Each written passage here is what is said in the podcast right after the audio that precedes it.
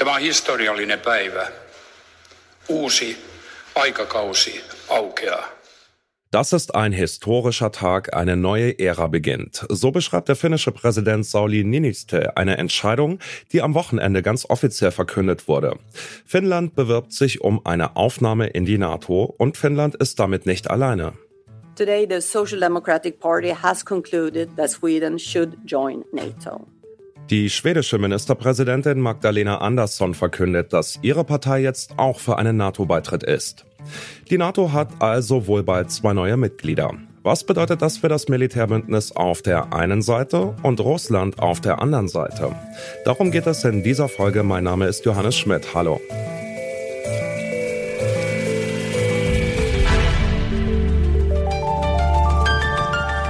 Zurück zum Thema.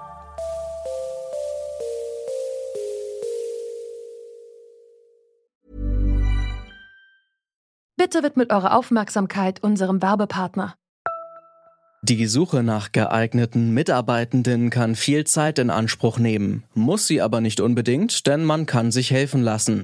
Zum Beispiel mit den Premium-Stellenanzeigen von Indeed, denn damit wird eure Stellenanzeige in der Suche sichtbarer und Bewerberinnen und Bewerber werden schneller auf euch aufmerksam. Indeed schenkt euch jetzt 75 Euro Startguthaben für eure Premium-Stellenanzeigen.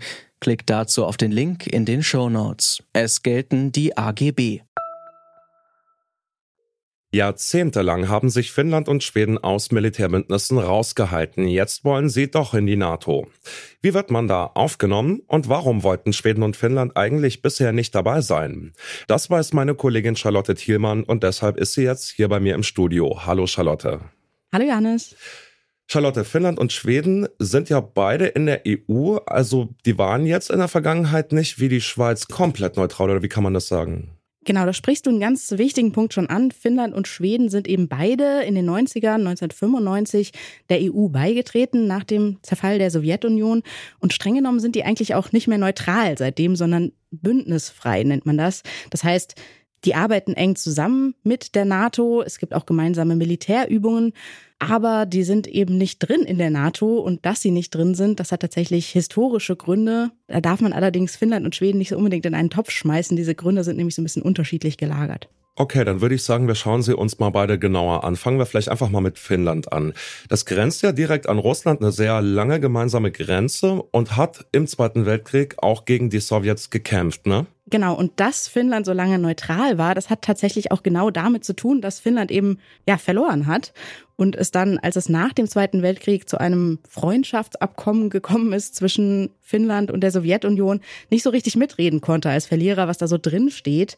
Der Deal, der dann rausgekommen ist, war also, Finnland darf eine westliche Demokratie bleiben, aber muss eigentlich alles absprechen mit der Sowjetunion, was so mit Außenpolitik zu tun hat. Und das hat eben dazu geführt, dass im Kalten Krieg Finnland eigentlich neutral war, aber doch immer so ein bisschen versucht hat, mit der Sowjetunion irgendwie weiterhin auf gutem Fuß zu bleiben. Und wie schaut's im Fall von Schweden aus? Schweden ist tatsächlich noch viel, viel länger neutral als Finnland. Wenn man mal zurückrechnet, dann sind das tatsächlich mehr als 200 Jahre, die Schweden jetzt überhaupt nicht in irgendeine Form von kriegerische Auseinandersetzung verwickelt war. Und das hat in Schweden auch tatsächlich sehr lange dazugehört zum ja so staatlichen, gesellschaftlichen Selbstverständnis. Wir mischen uns nicht ein und wir wollen deshalb auch nicht in die NATO. Dann tippe ich jetzt mal, dass mit dem russischen Angriff auf die Ukraine sich das jetzt gedreht hat, oder? Schon, aber tatsächlich nicht erst jetzt dieses Jahr, sondern tatsächlich schon 2014 mit der Annexion der Krim, also als Russland die ukrainische Halbinsel Krim annektiert hat. Da ist in Schweden und auch in Finnland die Sorge nochmal deutlich gewachsen, hm, ja, das könnte auch uns treffen. Und gerade für Finnland, du hast es angesprochen, ist es sehr präsent, weil die Grenze eben zu Russland so groß ist, so lang ist. Und deshalb halten sich eben beide Länder seit 2014 eine sogenannte NATO-Option offen, also die Option, doch noch beizutreten, wenn sich die Sicherheitslage ja, verschlechtern sollte. Ja, und das ist mit dem Ukraine-Krieg jetzt wohl ziemlich offensichtlich der Fall. Beide Länder wollen diese Option jetzt also ziehen. Wie geht's denn jetzt weiter? Was muss jetzt passieren, damit Finnland und Schweden offiziell zur NATO gehören? Erstmal müssen beide Länder offiziell einen Aufnahmeantrag stellen. Der könnte tatsächlich Ende Juni schon besprochen werden. Da gibt es nämlich einen NATO-Gipfel in Madrid. Allerdings muss der Beitritt dann auch noch von allen Mitgliedstaaten offiziell ratifiziert werden. Das heißt, der muss auch nochmal durch alle Parlamente durch. Da würde man jetzt schon sagen, normalerweise dauert das ein gutes Jahr, bis das alles durch ist könnte aber eventuell auch ein bisschen schneller gehen, denn die allermeisten NATO-Mitgliedstaaten, die sind ganz klar für einen Beitritt von Schweden und Finnland und haben deshalb versprochen, sich damit auch ein bisschen zu beeilen. Es scheint also nur noch Formsache zu sein, bis Schweden und Finnland Teil der NATO werden. Ein wohlüberlegter und keineswegs überstürzter Schritt, sagt Julian Pawlak. Er forscht an der Helmut Schmidt Universität, Universität der Bundeswehr Hamburg zur NATO und zur Sicherheitspolitik in Nord- und Osteuropa. Julian Pawlak hat mir erklärt, wie die NATO und die beiden Länder von einer Aufnahme profitieren würden. Militärisch hat das natürlich sowohl für Finnland und Schweden als auch durch die ähm, Streitkräftestruktur Schwedens, aber auch insbesondere Finnlands ähm, Vorteile. Wie gesagt, würden ähm, die beiden skandinavischen Länder einerseits durch die kollektive Verteidigung gestärkt werden. Andererseits würde die NATO natürlich auch um die Streitkräfte, um die Fähigkeiten ähm, der beiden Staaten erhöht oder, oder reicher gemacht werden. Was natürlich auch hilft, wenn man sich beispielsweise den Ostseeraum vor Augen führt, in der ähm, das NATO-Bündnisgebiet beispielsweise der drei baltischen Staaten, Estland, Lettland und Litauen, geschützt und im Zweifel verteidigt werden muss, dass da natürlich durch den Beitritt Schwedens und Finnlands mehr NATO-Truppen im Zweifel zur Verfügung stehen würden, eine ähm, andere Infrastruktur zur Verfügung stände, natürlich auch das Teilen von Informationen über auch russische Streitkräfte natürlich jetzt vereinfacht werden würde. Die russische Regierung hat von einem schweren Fehler und weitreichenden Folgen gesprochen. Im russischen Staatssender Russia One hieß es sogar, dass Russland gar keine andere Wahl hätte, als mit taktischen Atomwaffen zu reagieren. Mit welcher Antwort aus Moskau rechnen Sie denn? Ja, Russland bezeichnet das Ganze natürlich ähm, einerseits als Provokation des Westens, der NATO und stellt es als Gefahr für sich dar. Einerseits, ja, weil in Moskau die NATO an sich als reine US-geführte Militärallianz wahrgenommen wird.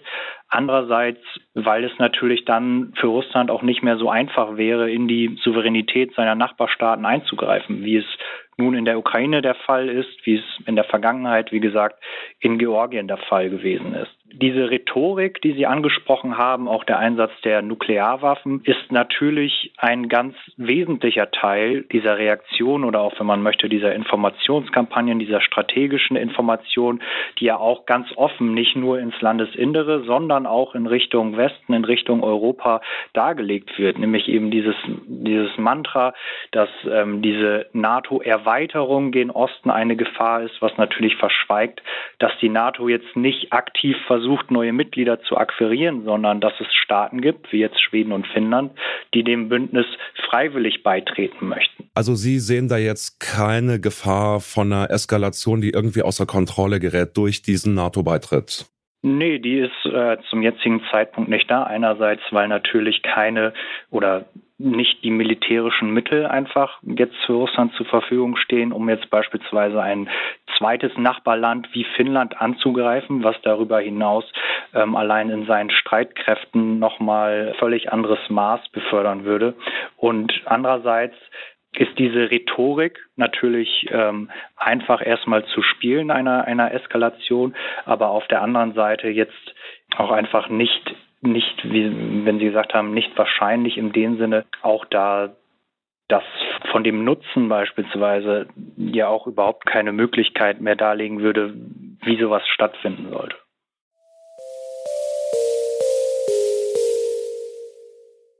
Schweden und Finnland arbeiten schon lange eng mit der NATO zusammen. Wahrscheinlich können sie deshalb schnell und unkompliziert beitreten.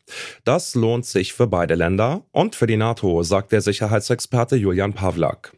Für Russland ist der Beitritt hingegen eine Niederlage. Dass Moskau seine Drohungen gegenüber Finnland und Schweden auch tatsächlich wahrmacht, davon geht Julian Pawlak aber nicht aus. Und das war's von uns für heute. Redaktion dieser Folge hatten Josua Gerner, Annalena Hartung und Charlotte Thielmann. Die Produktion kam von Andreas Propeller, Chef vom Dienst war Kai Rehm und mein Name ist Johannes Schmidt. Macht's gut, bis demnächst. Zurück zum Thema vom Podcast Radio Detektor FM.